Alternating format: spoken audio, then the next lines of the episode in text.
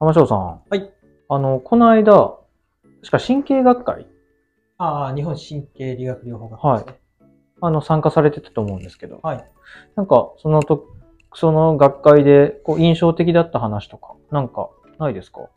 ちょっと気になってて。そうですね。いっぱいあるんやけど、まずやっぱちょっと、学会のちょっと前提として、やっぱオンラインだったのが完全に対面になって、ん。そういう意味ですごい人と人とのこのやり取りがあって、ま、学びになりましたし、それこそ教育講演とか、特別講演とかの一部はアーカイブで配信されるので、あ、そうなんですか、当日そこのアーカイブで配信されるやつ後で見たらいいってちょっと割り切って、うん一般演題とか、うん。全国のいろんな人のね研究の発表とかを優先して聞きに行くことができたっていうので、へ本当あのいつもの学会よりも広く学ぶことがこう、ね、できたのかなっていうふうな気がします。帰ってからアーカイブもねほとんど見ましたけーど、おーそういう意味でちょっと学会のあり方が、うん、あーまあいねいよく言えばい,、ね、いい方向に変わったのでこの数年でね。というところで、えー今回はそういう意味ではむちゃくちゃ学びになった学会だったかなっていうのがまあ前提としてありますね。アーカイブで後で見れるっていう安心感があるのーで。いいですよね。まあ一般演題とかにね、そんなにこう、やっぱ特別公演とかで聞きたいやつがあったりすると結構長いので、うんその時間一般演題聞きに行けたいけなかったですよね。そういう意味で良かったですよね、うん今回の学会は。参加しやすいのかなと思います。まあ、うんただちょっとこう、運営の関係上、オンラインとのハイブリッドってなかなか大変らしくて、あ、そうなんですね、やっぱり。よ予算とか会場とかの関係なのかなどね。わかんないですけど、ちょっと大人の事情が。ありそうですよね。わかんないですけど、僕運営したことないんで、えわからんけど、ハイブリリッドって多分結構コストかかるんちゃううん。あの規模が大きいので、全国の神経理学療学会でね、なかなか大変になっちゃうかなっていうところで、ハイブリッドではなくて、現地のみ、アーカイブありますようん。っていう、まあ、うまいとこと落ち着くところに落ち着いたんちゃうかなってう。いうん感じですね。そこはめちゃくちゃ良かったですよね。はいなんか今年のその学会は結構皆さん SNS とかにね、フランクにこんな学びがあったよっうんてうん投稿されている方がかなり多く、うんまあ久しぶりの対面そうね、での学会去年去年が久しぶりのやつあでそ僕出れなかったんですよ。ちょっと子供のおなんかイベントとかさ、うん。ね、出れなかったんですけど去年が久しぶりで去年もすごい盛り上がった、うん、で今年もおいい盛り上がり方をしておうりました、ん、なんかそれもあって結構あの若いセラピストうん。PTOT さんがうん。結構あの SNS にうんうんこんなことあったよって、楽しかったよっていうふうに投稿、つけてねうん、されてたんで、なんかこう雰囲気的にもこう堅苦しい感じではなく、うん。こう気軽にじゃないですけど、ね。学びに行けるような環境だったのかなっていうのもあって、うん。なんか、学会って聞くとなんかこうね、あのースーツバシッと着て、ネクタイキュッと締めて、こう背筋ピンと伸ばして、緊張しながらい参加しないといけないっていうイメージがあったんですけど、わりかしそうでもなさそうな感じで、ちょっとまあまあララフと言ったらちょっと変ですけど、参加しやすい雰囲気にはしてくれてるのかな、うん。徐々に徐々にねしてくれてるかななんかけどいいことですよね、けど、うんそういう風に変化していくってこと。ね、は。あんなに多分事前に SNS でこう発信する学会ってない、うあんんまりないんじゃないかな。この PT 業界は結構ね、いろんなその学会、今文化会がね、進んでますので、いろんなこう学会がありますけど、うん。多分その会学会ごとに違うんかな、ややり方は。僕、神経理学療学会しか所属してないので、僕一般会員でね、神経理学療法学会入ってますけど、以外の学会がどうかわかんないですけど、結構 SNS で事前にちょっと動画を出してうん紹介動画出していったりとかっていうことを結構しているので、まあ、そういう意味ではちょっととっつきやすい、今 SNS ね、使ってる人ほとんどなので、だいぶこう。今風な感じになってきましたね。うんうん令和な感じで。そうですね。うんまあ、追いついてきているのかなっていう感じはしますけどね。ちなみにその学会の、例えば内容の中で、うんまあ、あのー今ここで公開できる範囲でいいんですけど、うんうんすごく、あここ面白かったなとかっていう内容って何かありましえっ、とね、これ、それこそ、あの一般演題でも何でもなくて、たはい。1日目の朝しょっぱちのモーニングセミナーっていうのが何個か構えてあって、うんその中で、えー僕再生医療のところ行ったんですよね。あ、再生医療。再生医療。めちゃくちゃ最先端なところですねいや、。他にもいっぱいあったんですよ。あの、なんか研究うん関係、臨床研究関係みたいなやつとか、あと、脳卒中の装具、はいはいはい。療法のうん歩行支援みたいなやつとか、キャッチーなやついっぱいあったんですうけど、ん。その中でちょっと再生医療について、まあ、学んでみようとたのがすごく僕の中では、まあ、印象深くて、多分1日目のしょっぱちやけん頭もクリアやったと思うけど、疲れてなかったから。そう、それもあると思うし、内容的にもハッとするような内容えで、まあ、ちょっと資料も手元にないし、僕のメモしか残ってないんで、正しい情報がちょっとわからないですけど、そこが印象に残ってるところなんで、ちょっとお話ししましょうか。あ、お願いしす。ます。気になります。そもそも僕、んその最新医療に関しては、あんまりこう、学会で何回か聞いたことあったけど、その知識ないんですよね。で、いろいろこう、お薬は結構もう出てると。うんで、日本で薬事承認されてる薬も結構ある。あの、表にしてね、ずらーっと何個か忘れましたけど、ざーっと出てたんですよね。でもその中で、このこの学会は神経理学療法学会ですから、神経に対して用いるっていうもので、薬事承認されてる、この国でね、薬事承認されてる薬っていうのは一つだけみたいなんですよ。うんで、それも積損の方に使うんですかな。うんっていう風なえーもので、で、まあ、その一つしかないと。現状、薬事承認されている薬を脳卒中の方に使うっていうことは、まあ、基本的に今ないけど、まあ、そういう研究も進んでますよっていうお話だったんですよね。ただ、今回お話聞いて、そもそも薬、薬事承認されている薬がそんないっぱいあるのを知らない。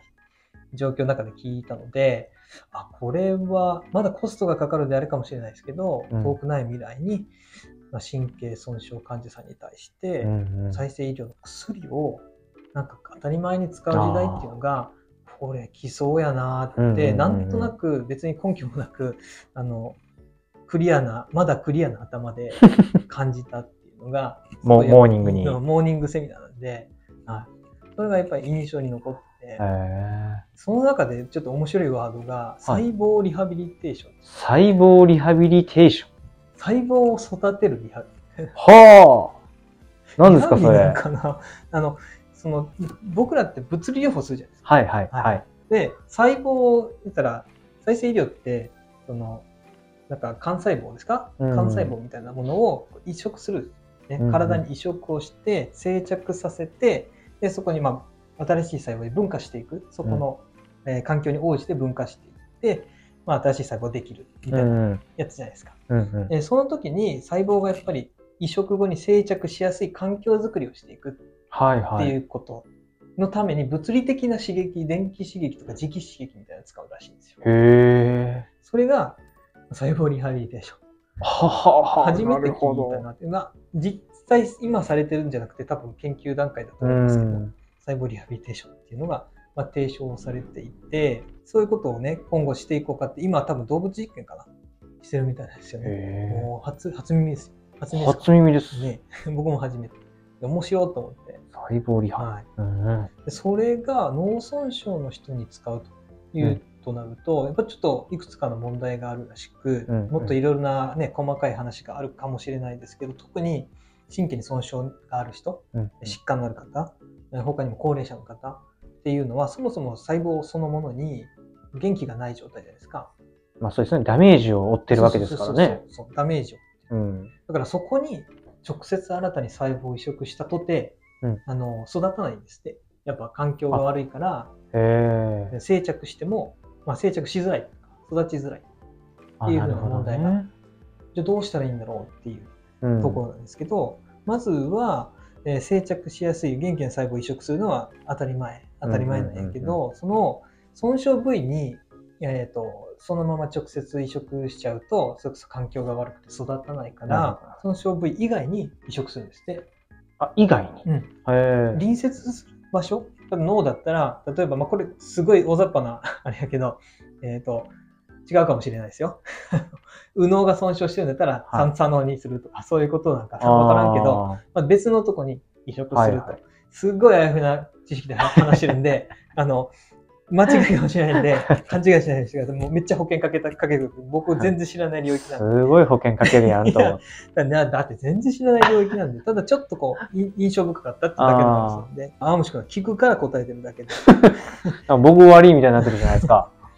でね、はいその別の場所にそその移植したら、そこに定着しちゃうやんって思うじゃないですか。うん、ですよね。僕も思ったんですよ。で、そのために、その損傷部位へ誘導する技術っていうものを考えないといけないと。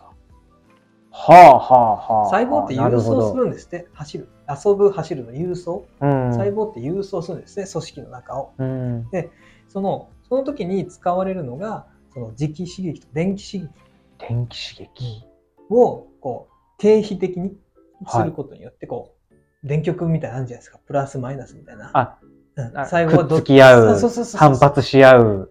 だから細胞はどっちからどっちに、こう、え移動しやえすいみたいな性質を利用して、その磁場を変化させて、その損傷部位の方向に誘導します。ええ誘導する技術っていうものを物理刺激によって作ると。すごいこと考えてますね。そういうことを今考えてるんですって。すごいですね。すげえですよね研究者の人、本当にすごいなと思う。ほんまに。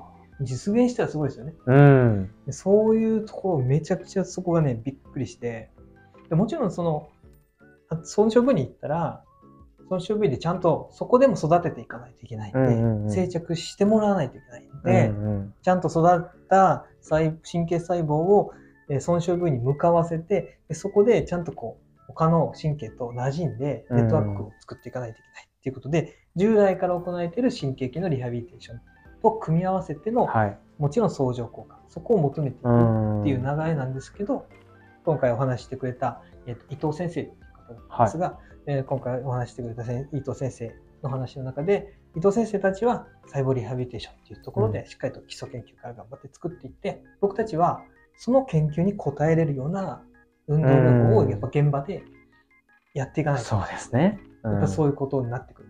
ので、うん僕これ知らないわけにはいかんなと思って、うん。これからそういうことが当たり前に行われていくような時代になってきたときに、そこと組み合わせてる、組み合わせる運動療法って、として我々適切なことをしてるのかっていうことをやっぱり、あの考えていかないといけないですし、それぞれ単独でもある程度の効果があるものに、お互いがしていかないといけない。で、お互いちゃんとこうリスペクトし合って、やっていかないといけないな、ついていかないといけないなっていう風な、うんあーところでハッとした思いがしたというう話。んでめちゃくちゃ面白くないでいや、すか、面白いですよね。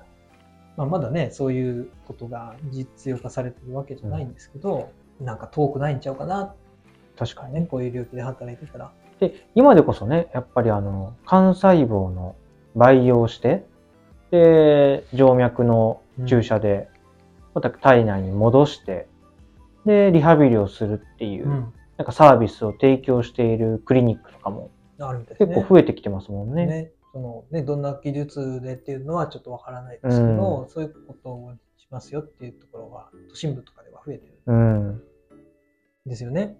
まだコストがね、かなりうん。かりその培養するう細胞をやっぱり管理するのにお金がかかったりするっていうのは、この間、青虫君も教えてくれたんだけども、えーいうこともあるので、まだコストがかかるから、なかなか一般の、ね、人が当たり前に受けるっていうことは難しいのかもしれないけど、でまあ、いずれ、その再生医療が保険診療でうんもし受けれるようになってくれば、それもね、僕たちも、まあ、リハ、一リハビリを提供している人間として、うんそこに食らいついていかないといけないのでね。うん、やっぱ運動学習支援を仕事うにして、ん。の一部にしてる、えー我々理学療法士にとってうんは、うんやっぱ細胞が移植されて育てるっていうところって、うん必要なことじゃないですか。うん。確かに事。ついていかないかんですよね。っていうところが、今回の学会で、最も頭がクリアな時に 聞いた内容で、あの本当それだけしか聞いてないんですよ。え？そのじゃあ再生医療に関して別に遠大聞きに行ったとかじゃないじゃなくてそれを聞いて印象に残ってたっていううん話をしただけです。うんまあ面白そうですよね。再生医療。でしょ？だから、まあ、本当に何度も言いますように、あの、あやふやな記憶の中で話してますんで、あの勘違いなさらないように、ぜひご自分で調べていただけたらと。あのえー、と今回お話ししてくれた伊藤先生に関連するえー情報とか、もしあの今回お話しした内容で修正とかがあれば、えーその都度概要欄とかで記載しておくようにしますし、えーそういうふうな情報に飛べるような、僕がアクセスしたような、えー情報源に対して、えーアクセスできる URL となんかも添付しておきますので、うんうんそういったところをちょっと見ていただけたらなとうん思います。こんなところでいいでしょうか？ありがとうございます。会場の雰囲気とかはどうでしたか？あら、会場の雰囲気ですか？は学会の？い。はい。